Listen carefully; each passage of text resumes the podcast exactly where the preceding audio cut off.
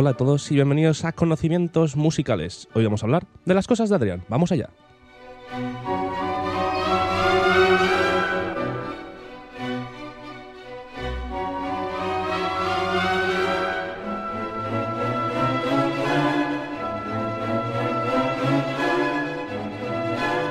Como siempre decimos, para hablar de las cosas de Adrián necesitamos a un Adrián en este caso. Adrián Martínez, bienvenido.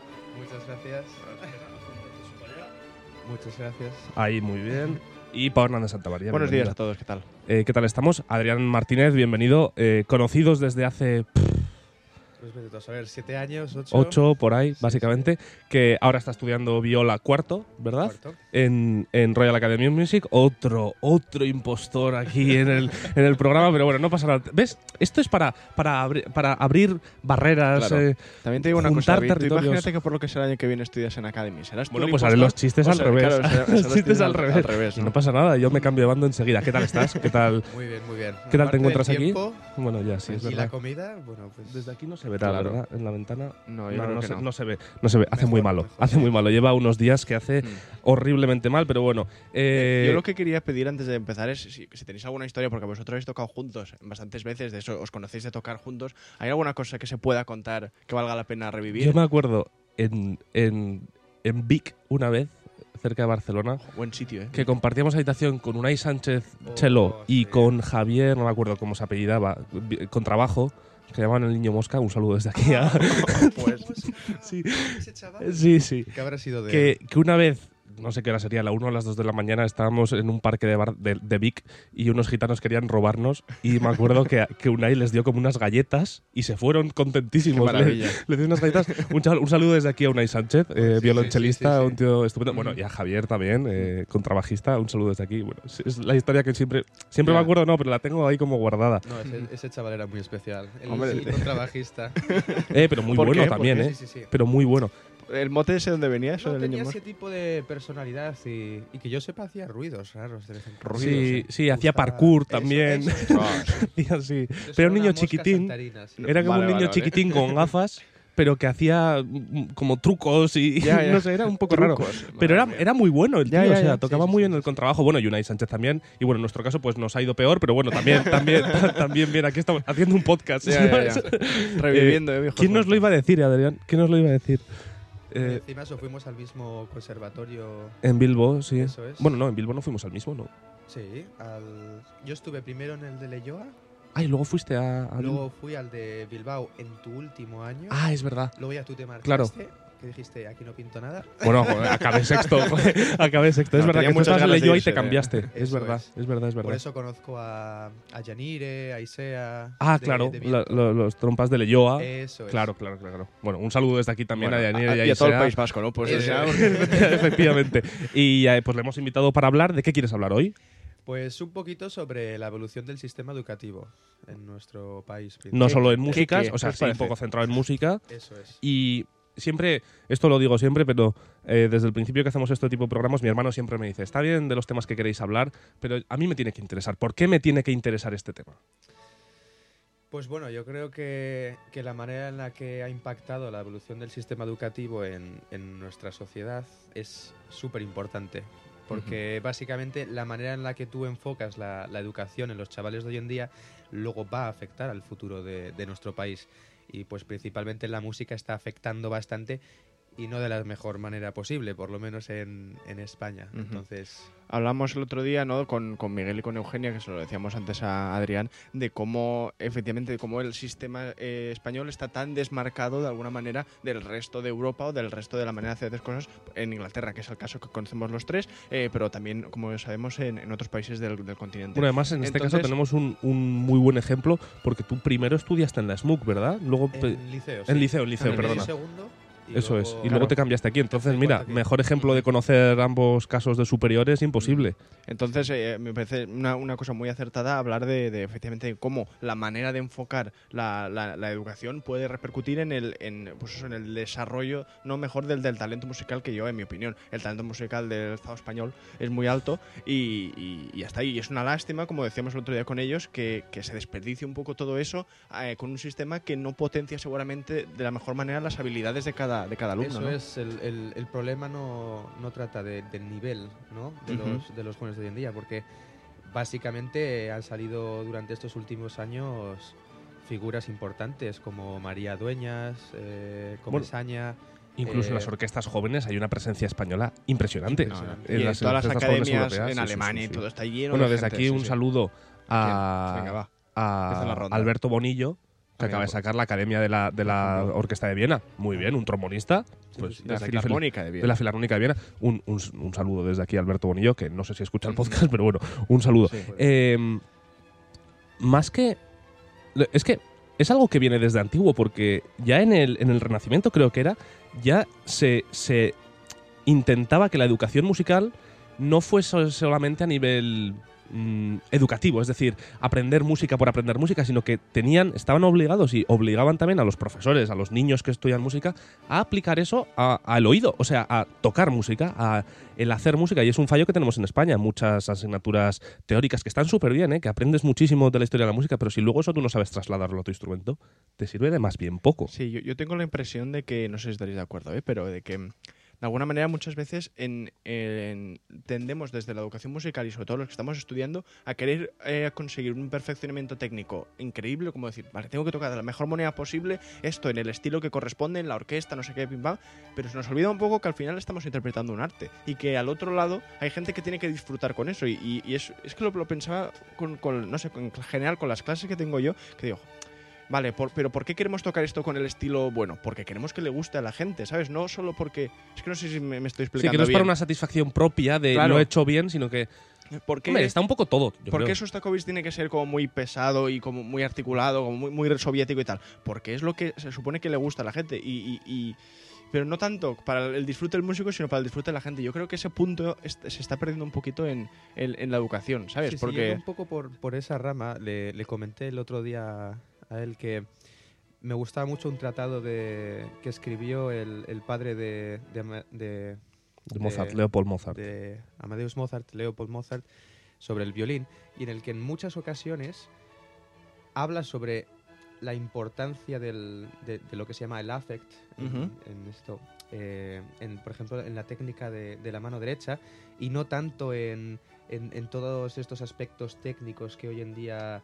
Pues eso, tengo la sensación cuando voy a ver una masterclass o cuando voy a ver las clases de mis compañeros o mis propias clases, en muchas ocasiones, como en la mayor parte de ocasiones se, se enseña a tocar rápido, a tocar afinado, a tocar en tempo, pero se pierde un poquito la, la- la- la sen- o eso, el, el transmitir una historia, ¿no? Porque para mí eso es la música o cualquier otro arte, es transmitir una historia, no es mira qué rápido toco, mira qué afinado toco. Entonces, para mí esa ha sido un poco la, la- la evolución, pues como desde el Renacimiento, incluso posterior hasta el siglo XIX, pues se ha dado más importancia a lo que son los sentimientos, la historia, eh, el momento en general. La música, la música. básicamente. Y ahora es el intérprete el que, pues obviamente, pone su personalidad y pone su manera de tocar y todo, y es el protagonista.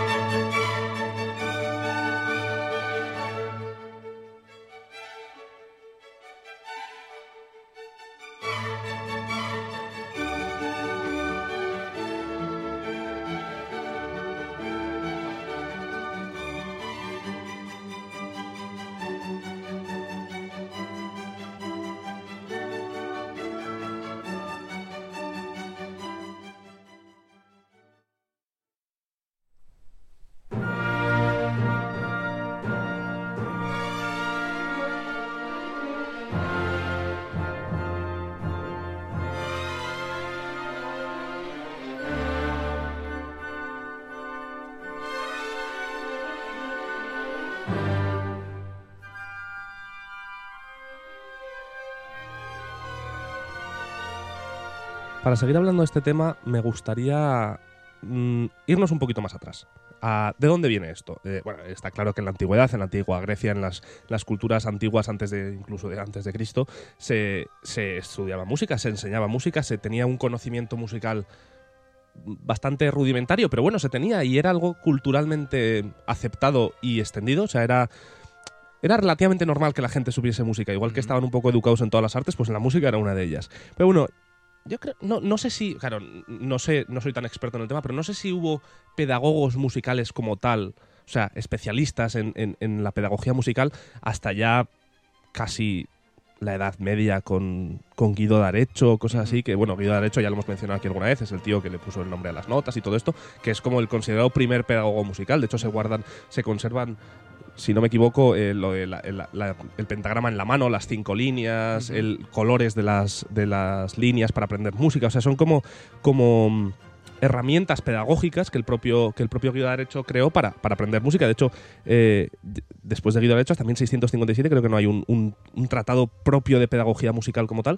Pero bueno, es esta pedagogía que, muy diferentemente a lo que tenemos ahora, como estábamos diciendo, era una pedagogía basada en la música, basada en, en el arte de hacer música, no en el arte de estudiar música y saber música, sino hacer esa música, interpretar esa música, hacer que esa música sea dentro, entre comillas, porque en la época de Guido Arecho la música era muy rudimentaria, pero bueno, hacer que lo que hiciesen, en el caso de, en esa época era sobre todo a nivel más religioso, pues crear música bonita para, para orar, para rezar, para misas, para lo que sea. Pero bueno, al final no deja de ser lo mismo, por un fin o en otro, por gustar a tu Dios o por gustar a el público que te está escuchando, era música más bien mm, artística, puramente dicho. Eh, cogiendo el tema de los griegos, solo un pequeño apunte y es el hecho de. No, no, solo quería decir que creo, eh, esto no creo que no me lo estoy inventando, como que en las, en las escuelas o en los institutos griegos y tal, lo que había es como eh, matemáticas, música, eh, gimnasia y filosofía. Puede ser que sea algo así como las cuatro grandes cosas que ellos tenían en mente y que esto lo, lo tenían como muy, muy unido. O sea, que el mismo señor que sabía, eh, pues eso, las, tipo Pitágoras, que hablamos el otro sí, día sí. un poco, ¿no? De esa relación entre las matemáticas y la música, además de cultivar el cuerpo y de, y de cultivar la mente en- a nivel con cosas Nos filosóficas lo, y tal. nos lo decía Borja Quintas en la entrevista que le hicimos, que er- es. es. un director de orquesta español que nos decía que él en su familia estaba muy metido que todos los hijos o hijas, vamos, tenían que estar inculcados en las matemáticas, el deporte y la música, Mm. obligatoriamente, desde niños. O sea, tenían que tener esas tres bases Es como, sí, obligatorias. como la, la mente, el cuerpo y la sensibilidad Sí. artística, de alguna manera. Y luego ya podían decidir en un futuro, cuando ya tuviesen más criterio, a qué querían dedicarse o a qué querían. O sea, podían ser abogados. Pero bueno, tener una de esas tres facetas siempre presentes en su vida. En su caso fue la música. Claro, y el problema hoy en día es que se, se le da mucha importancia, por ejemplo, al tema físico, al emocional nada, y mentalmente sí se le da, pero no de, la, de una correcta manera. Entonces es lo que comentabas antes, que, que da igual todo lo que aprendas si luego no sabes dirigirlo a- al resto de, de- de las cosas o si no sabes adaptar bien la información, por ejemplo, pues a la manera de tocar o, o a la manera de, de- estudiar. Es un poco eso lo que pasa. Que o, o- o se le da importancia o no, o, O mal. O mal.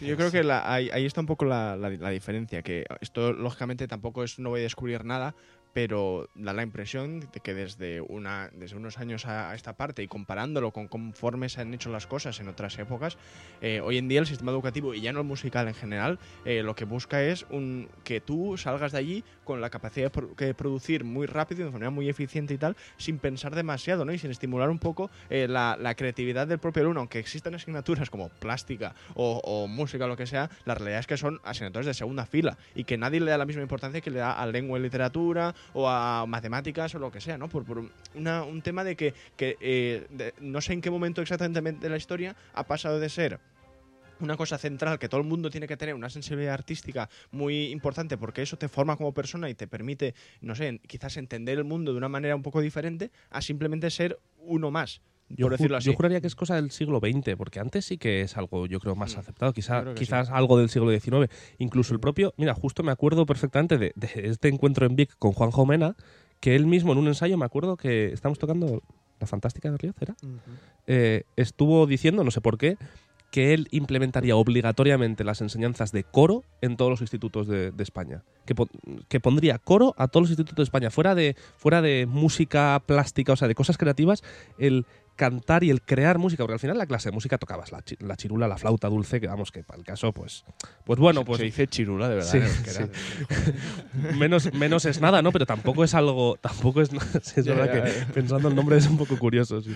Eh, que él pondría, implementaría coro para todos los niños y esa una, creo que podría eh, mm, evolucionar o, o- forjar unas mentes más sensibles, más artísticas, tener media hora de coro o una hora de coro a la semana que una clase de música. Completamente. Sensibilidad. Mm. Esa palabra es, es clave en este tema. Es que al final yo no sé... perdiendo. Completamente. Y no sé qué... qué, qué, em, Pau es una roca fría, es impresionante. sí, sí, es- es-. Eh, ¿qué, qué, qué opinión de esto? Pero es que yo ahora mismo, conforme están las cosas, ser profesor de música en un instituto es como lo último que me gustaría hacer por la manera en que tanto los chavales como el sistema como el resto de profesores la tratan. O sea, preferiría eh, abandonar una carrera musical seguramente antes que ser profesor y meterte ahí porque es que es un destructor de personas. Si me permites hacer un inciso, Hombre, por es supuesto. lo que, lo que os comentaba antes. Es como que supuestamente yo dividiría en dos, ¿no? El- em, la situación educativa en, en- en nuestro país. Y es la anterior a la Revolución Francesa Ajá. y la posterior. Es decir, antes de la Revolución Francesa, ¿quién eres la- ¿quiénes eran los que se encargaban de, de la educación? Pues principalmente eh, la religión. Entonces, claro, sí es cierto que para la religión eh, el tema de- de- del arte, de la pintura, de mm, No, la, literatura danza, también. la literatura, sí, sí, la sí. filosofía y, y sobre todo la música, ¿no? Ha sido muy importante. Entonces, claro, lo han reflejado en su manera de educar.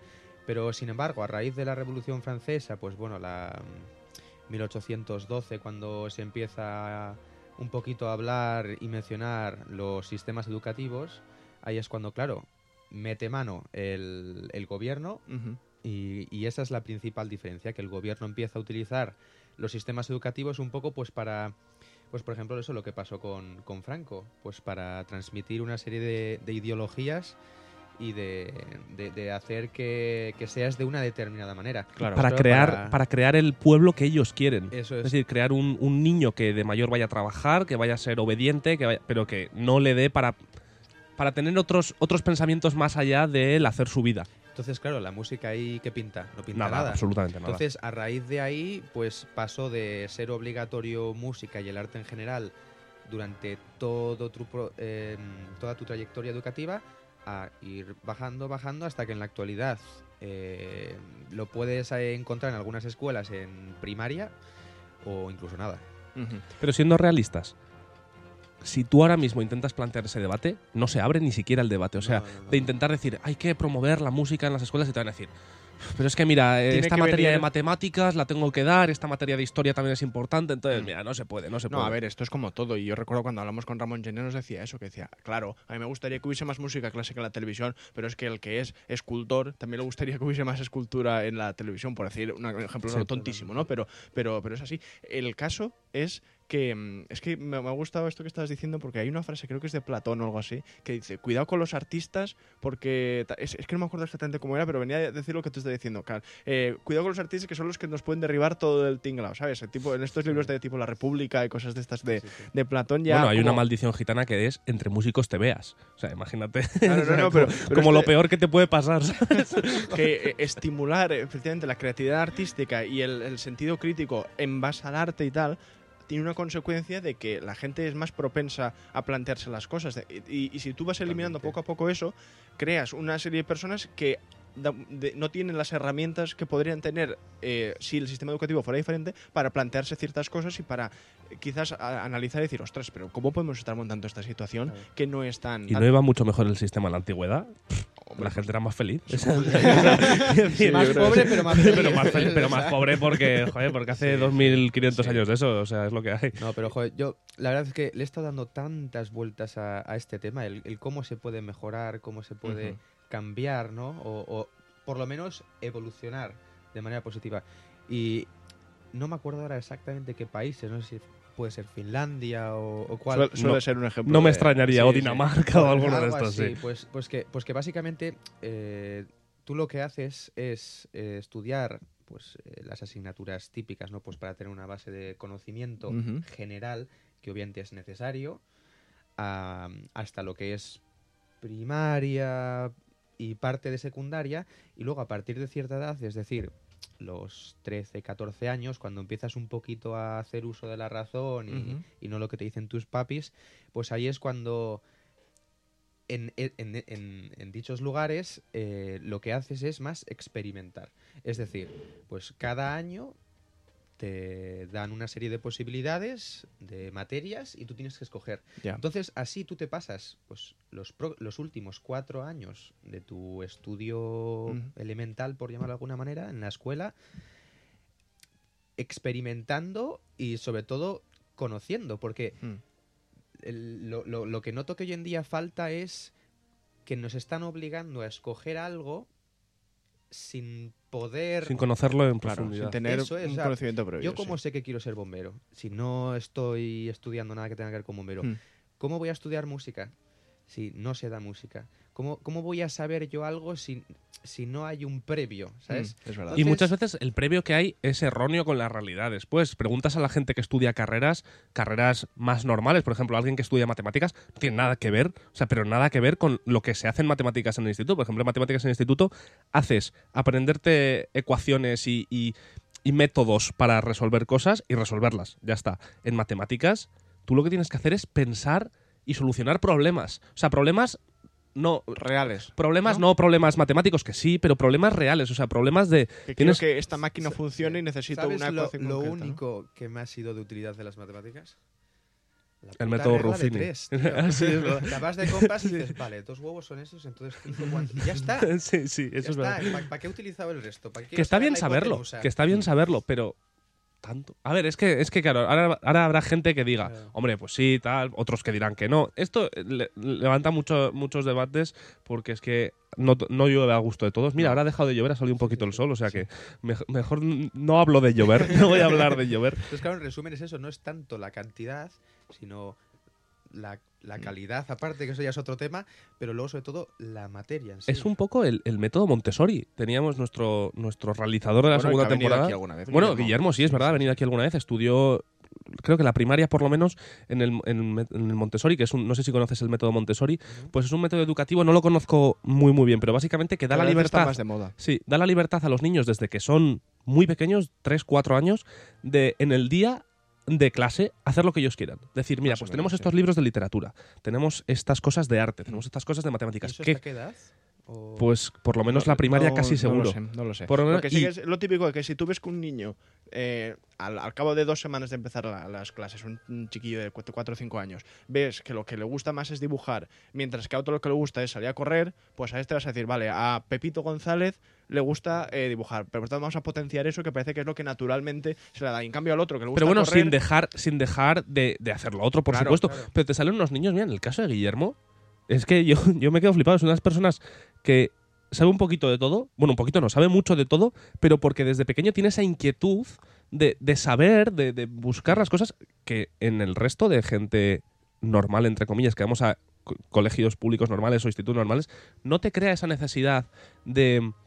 O sea, sí, después sí, cuando, cuando creces más sí, pero no te crea esa necesidad de saber, de conocer, de la inquietud de, de Mira, estar hay un- formado. hay un tema que, que yo creo que debemos tocar también, y es que por, por suerte, por desgracia, yo creo que más por suerte, el, el- el ser profesor y el ser maestro es, tendría que ser y es, para mí, una de las profesiones no solo más importantes de la sociedad, sino más vocacionales. Y el problema que es que, como consecuencia de todo, mucha gente que estudia carreras un poco por estudiar, porque vas, imagínate que que eres un alumno medio de un instituto normal, ¿vale?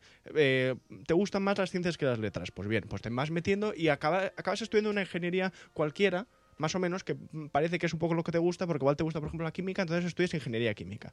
Pero en realidad tampoco sabes muy bien dónde estás, te estás metiendo, porque como tú dices, tampoco has tenido esas herramientas para saber qué es exactamente dónde vas y tal. Entonces, cuando terminas, te das cuenta que eso no es lo tuyo y te metes a ser profesor de biología. Entonces, claro, ese señor que antes era un alumno medio no tiene una pasión por enseñar, está ahí porque no tiene otra cosa que hacer ¿Sabes y se tiene que ganar la vida. Frustración. Claro, eso no es. hay nada peor, y eso que tengo un, un- un padre que es profesor, que un profesor frustrado. Completamente. Es decir, sí. yo he estudiado para llegar aquí, pero me he quedado aquí. Entonces, como me he quedado aquí, estoy triste y estoy pues haciendo algo que realmente no me gusta. Entonces, ¿a qué me voy a dedicar? ¿A ayudar a los que todavía están aquí para alcanzar lo que yo no he podido?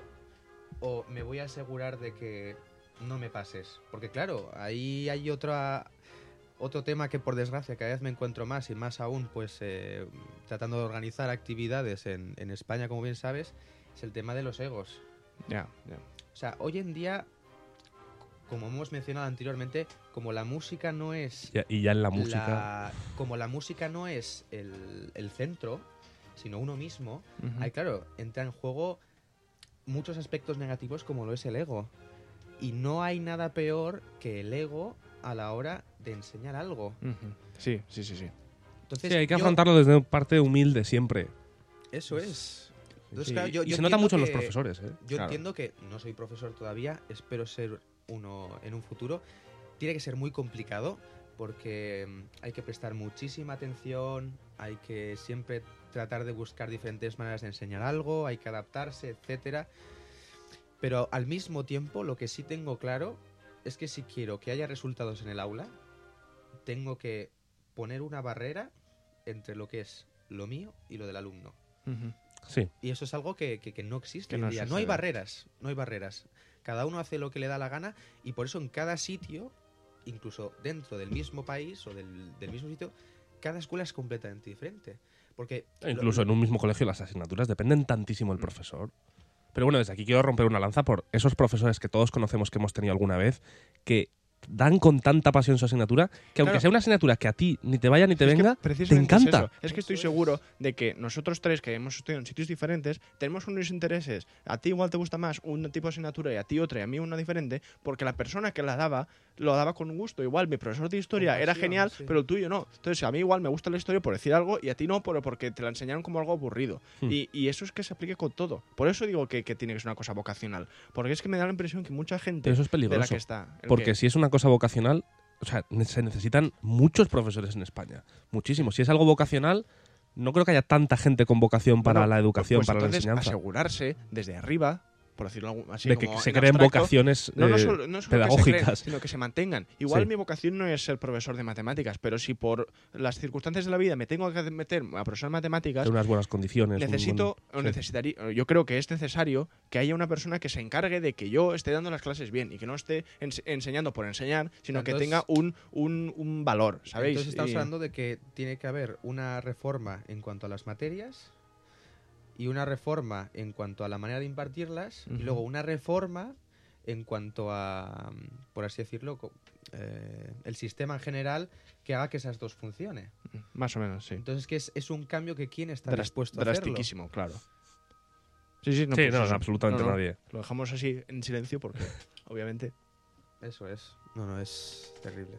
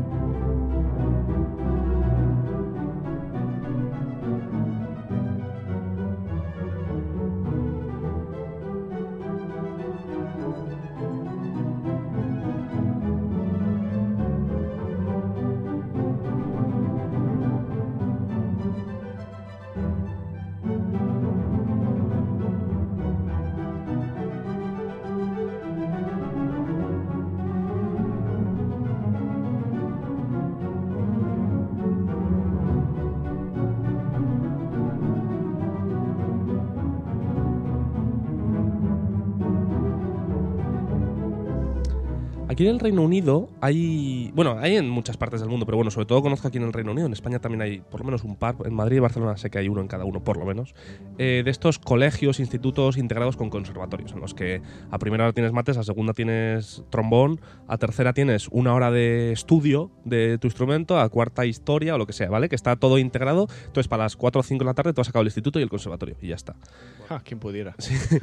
En, en, en Inglaterra existen varios colegios así, por lo menos cinco o seis famosetes Mm. caros de narices, privadísimos. Bueno, Eh, de hecho, Juan, Juan Marco Requera, que ha venido Sí. aquí, estuvo en Chitam. Sí, estuvo. correcto. Eh, es uno de estos institu- colegios, institutos y tal, que en este caso aquí la mayoría son, in- son internados. O sea, bueno, de estos de durante la semana, que luego el fin de semana te vas a tu casa y cosas así.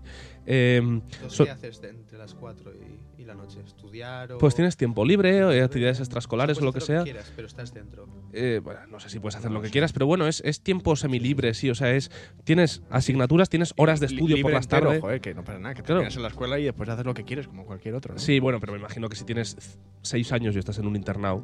Bueno, es que igual con seis Ya, años yo, no estás en no, internado. yo creo que es a partir de los 14 o los 15. ¿eh? No, no, hay antes. hay- ¿Ah, James sí? Buckle eh, fue con 8 o 9 años ¿Ah, sí? a Cheatham. Sí, sí, sí. sí, sí. Ah, hay gente muy joven que va a esos sitios. Eh, entonces sé que tienen como horas obligatorias de estudio y tal. Está bien por un. Por un lado está muy bien, porque uno, a los niños o chavales que tienen un talento que quieren explotar, un talento brutal, se les suelen dar becas, porque estos sitios son pff, 30, 40 mil libras al año, o sea, son una barbaridad de dinero. Al final es un internado, también es verdad que eso conlleva un gasto. Eh, y la educación que reciben es magnífica, porque son los mejores profesores de, de música, los mejores profesores de literatura, los mejores. O sea, están gente muy, muy buena en esos sitios, entonces a ese, a ese nivel está muy bien.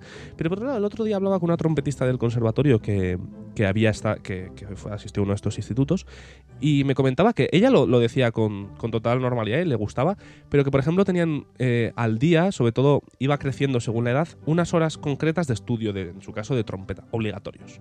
O sea, tú con 10 años, obligatoriamente, yo que sé, por poner todas las tardes tenías que estudiar una hora y media de trompeta. Iba, a- iba a haber alguien de guardia pasando por las cabinas A viendo si que tú estuvieses estudiando. Creas buenos músicos, pero a base de fuerza bruta. O sea, no te, crea- no te queda otra. Por veo. un lado, win, porque eh, salen, salen músicos buenísimos, sale gente culta, que gente con, con necesidades artísticas y musicales buenísimas. Bueno, que es, son, no son solo musicales, ¿eh? porque son colegios como especializados. Que dentro del mismo colegio tienes muy buenos músicos, muy buenos deportistas, muy buenos eh, eh, escritores. O sea, son, es, es un poquito para desarrollar las artes individuales dentro de un mismo colegio, en el que hay asignaturas comunes y asignaturas muy específicas para los distintos gremios de- del mundo. Y se les obligaba a desarrollar y potenciar esas, esas virtudes en horas de estudio individuales, en el caso de la música, para mejorar y mejorar y mejorar. Por un lado, bien, sacas músicos muy buenos, por otro lado, puedes llegar a sacar músicos muy frustrados desde los 18 años. O sea, es que Yo. en no- España no funciona exactamente Yo no así, ¿eh? llevaría a nadie allí. O sea, yo si fuera. Ese, es el caso de Cheatham, por lo menos, Ya, que es el que, el que esta chica me lo- hablaba. yo, conforme lo has explicado y lo que sé también un poco de, por mi parte, es un poco gueto. O sea, yo no, no estoy tan seguro de que sea muy sano para un chaval, porque a mí, por lo menos en mi experiencia, a mí me gustaba. eh, Gueto barra mafia. Claro, eso es, pero me gustaba ir al instituto, eh, convivir con gente que no tenía nada que ver con la música y después ir al conservatorio con algunos de los que en realidad íbamos todos porque en mi clase íbamos bastantes músicos, pero igualmente como que tener un poco, eh, poder olvidarte de la música aunque sea por la mañana y, y- y no sé, es que me, da- me da la impresión, porque si no era como... bueno, es como colegios están integrados con deportistas, con, Ya, ya, pero, con escritores. pero es con- que en general a mí la idea de dormir en el sitio donde estudias y todo me da mucha Bueno, ya, pero bueno, eso es lo que es un internado. o sea, Claro, claro, pero no sé. Yo- es como que todo no se puede tener. En plan, si Ya. tienes la idea de que a las 4 terminas conservatorio y escuela, Eso es una maravilla. que es una maravilla, Claro, que eh, para empezar ojalá eso, fuese posible, sí. porque aún me acuerdo que mm, eso, hasta... eh, ¿Cuántos años era eh, profesional? Seis. Seis. Seis. Toda la ESO y el bachiller. O sea, durante esos seis años era acabar la escuela, me acuerdo, a las 5, que, que fui al, al colegio del Opus en, de Munave. ¿Verdad? Y, y, lu- y luego, y luego hasta las 8 o 9, de El- lunes el a viernes. Sí, hay- hay- música. todos los que nos escuchan pasan por ahí, seguramente. Entonces, claro, no, no, no solo digo que, que, que se- que eso solo se haga en música. Sí. Si quieres ser futbolista, pasa lo mismo. Mm. Si quieres Sí. ser bailarín, te pasa lo mismo. Si quieres ser ar- artista en general, te pasa lo mismo. Entonces, claro, en cierto modo, eh, yo creo que lo mejor sería buscar un punto intermedio, es decir, Mm. ni que te quedes a dormir en la escuela, pero terminando a las 4, ni que tampoco tengas que estar hasta las ocho y media Mm. por ahí danzando. Eso sí que existe en España. Sí, ¿eh? el bachillerato musical. Eso, eso bueno, lo el hice yo. bachillerato musical y Era por un poco ejemplo, eso. no, bueno, sí, más o menos, pero bueno, eso son horas libres que luego en el conservatorio no te tienen por qué dar clase a la hora que tú ibas a tener Eso es. filosofía y no das filosofía. No, ya, bueno, ya, ya. filosofía Pero no. bueno, a mí yo en mi caso por lo menos sí, ¿eh? Yo sí que tenía. No, yo iba- alguna iba también tenía por la Solo mañana. tienes dos asignaturas libres. O sea, es decir, lo que te pierdes, lo que te convalidan. Bueno, en el bachillerato Ya, musical son- te convalidan muchas. ¿eh? Sí, en el Yo daba cinco asignaturas. Y yo también. Yo a las cinco troncales, sí, sí. Daba Solo euskera, lengua inglés, en primero filosofía, en segundo historia y matemáticas, que era la, la, la de específica de. Porque yo hacía científico tecnológico, que bueno, hacía matemáticas, pero. Pero claro, esas horas normalmente te las pierdes entre medio. Claro, eh, Claro, no, sí. No, no es que tú acabas a. Había a días que había 11 y suerte luego y igual el profe de historia día, te daba, dos. te daba por las mañanas. Pero bueno, no era lo normal. Pero por ejemplo, en, en el Escorial está el, el centro integrado, que bueno, Bueno, y espera, no hace falta que te vayas tan lejos. Nosotros hemos estado eh, dando una charla en, un, col- en un colegio de Castellón, en el SOS Bainat. eh, en un- ¿Te acuerdas? Que. Ah, eso bueno, es estaba- parecido, ¿no? Claro, que estaba eh, asociado con el Conservatorio Profesional de Castellón, que por cierto un saludo a su director, que, so- que siempre nos escucha.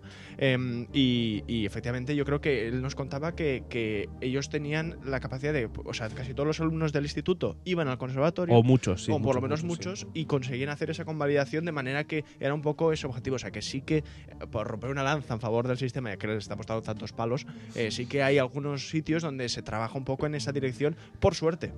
Porque sería un desastre Es si que no me parece espectacular. Ojalá hubiese más Claro institutos sí. así. Y- y de en hecho- Barcelona también hay otro con el liceo, me Sí, parece. correcto, Puede ser. correcto. No, pero está bien eso de suprimir ciertas asignaturas para, para, para los que quieran o los que estén haciendo otras actividades eh, fuera del colegio, pero al mismo tiempo yo creo que si haces eso, ¿por qué no también inviertes tiempo en buscar una organización de dichas asignaturas para que para estas personas sea más fácil? Es Claro. decir, si tú estás haciendo eso y sabes que hay personas que necesitan ir a otros sitios.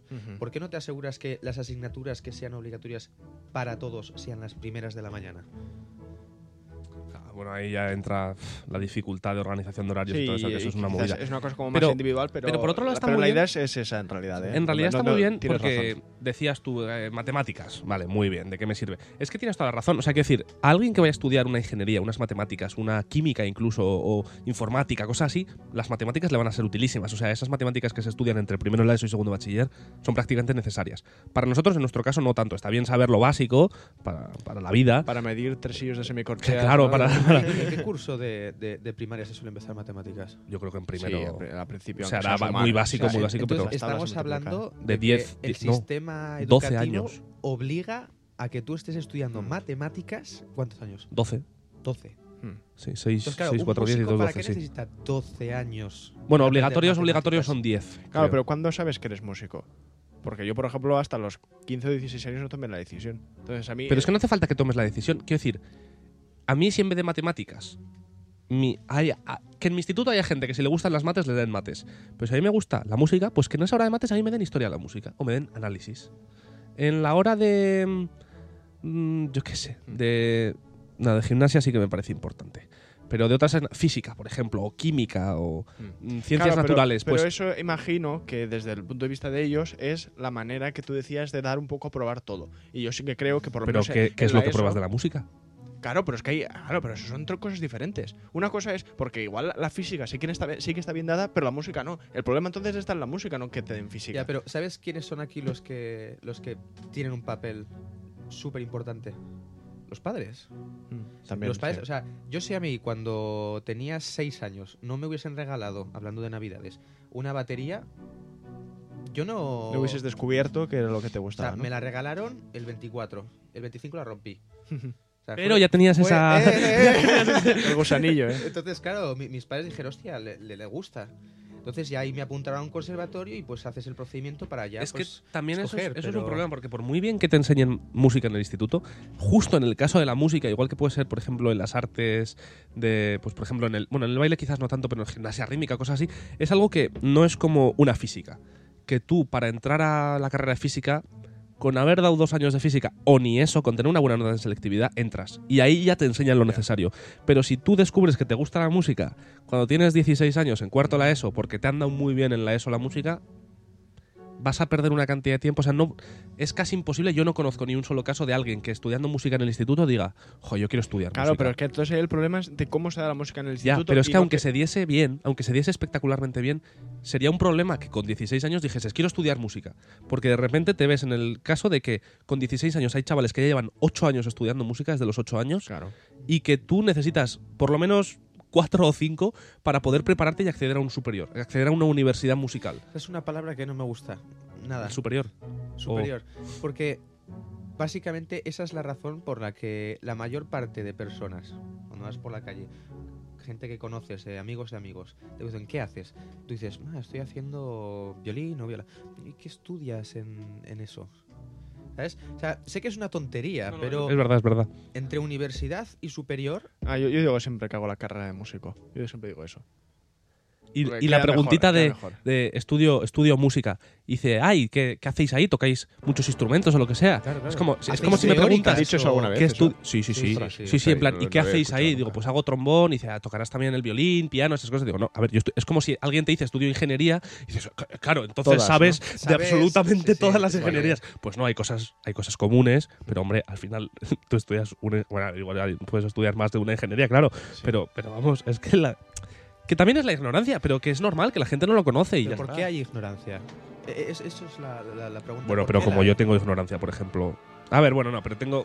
Todo el mundo tenemos más conocimiento sobre, por ejemplo, que en medicina te especializas en algo, en, en- en ingenierías te especializas en algo, o sea, todo tiene una cierta Es- es- especialización. Es, un problema muy que yo creo que, como conclusión, porque me da la impresión que llevamos un buen rato ya hablando. Llevamos la chapa. 40 minutos, sí, ya sería hora de Eh, cerrar, sí. Como conclusión, yo creo que efe- efectivamente el sistema estaba como mal planteado desde el inicio. Y es Sí.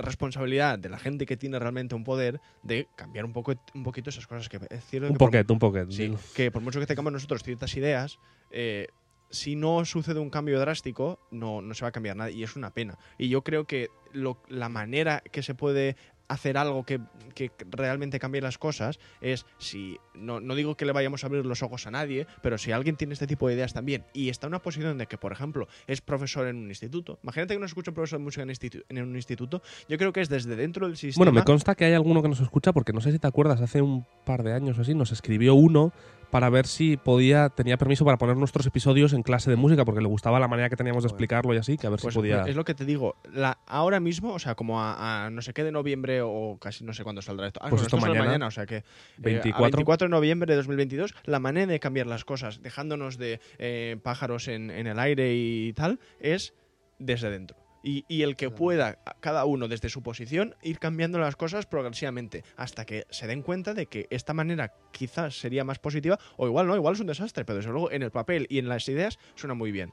Bueno, ya Entonces- sabes que la manera que hay ahora es un desastre, entonces por probar Sí. otra. Claro, no, no, completamente. lo que te había mencionado antes, que tal y como está la situación, no solo está afectando a los músicos, sino a los que escuchan. Por Porque supuesto. la música no es solo los que la practican, sino quienes la perciben. De hecho, si no, había, no hubiese quien la percibiese, no habría música para empezar, porque nosotros podemos prepararnos el cuarteto de cuerda, Tocar pero, para nosotros mismos. pero ¿eh? si no lo escucha nadie, no Llamar a hacemos otros nada. cuartetos para que te escuchen. Claro. no. Eh, entonces yo, yo creo que, que es a partir de ahí, o sea, que quien tiene la, la posibilidad de hacer pequeñas cosas, pues eh, ojalá cada pequeña cosa que cambie un poco vaya cambiando un poco el Sí. sistema. Porque si tenemos que esperar a que este gobierno o cualquiera, eh, que a mí no seré yo quien, quien No, no, es que tal, cualquiera da- da cualquiera haga algo, o sea, como a nivel bestial, no va a suceder. Para mí, para, terminar, que es yo creo que la mejor solución, yo me acuerdo, tú cuando vas a un conservatorio cuando tienes 8 o 9 años, el primer año tú no tocas un instrumento, tú simplemente tienes la recibes la, la educación básica, ¿no? Que es pues lenguaje y, y pocas cosas más. Igual, luego coro a veces. Eso mm, es. sí. Y durante el año, ¿qué es lo que pasa? Que van entrando pues a tu aula los diferentes profesores con algún alumno y te explican lo que es su instrumento, cómo suena, etcétera.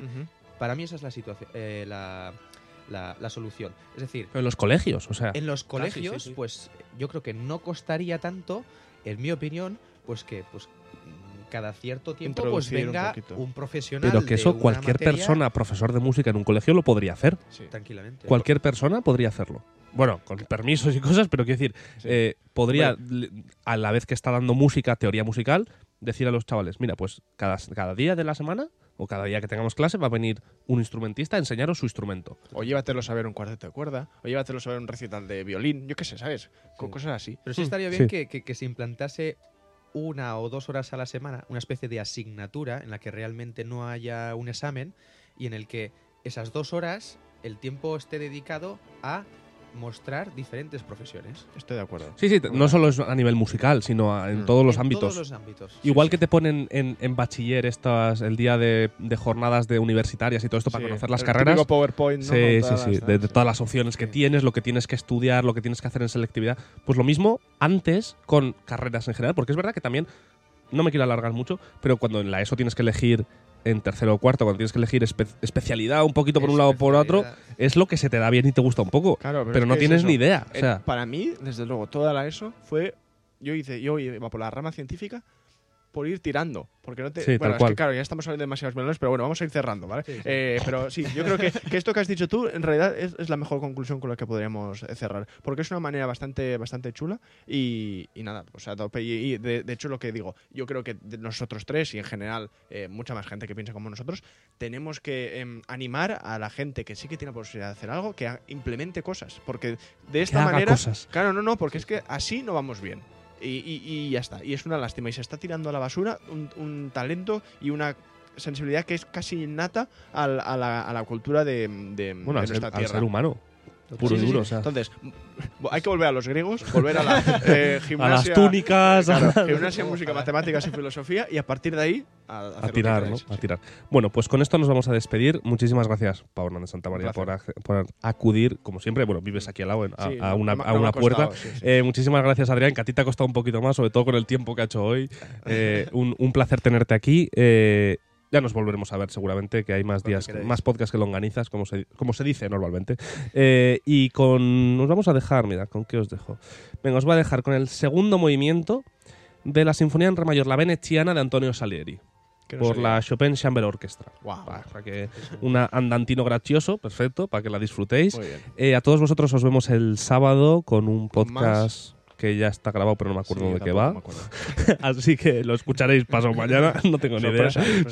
Sorpresa. Eh, y como siempre decimos muchísimas gracias por escucharnos, que paséis un buen jueves y nos vemos el sábado. Muchas gracias Adrián, muchas gracias Pau. Hasta luego. Adiós. Adiós.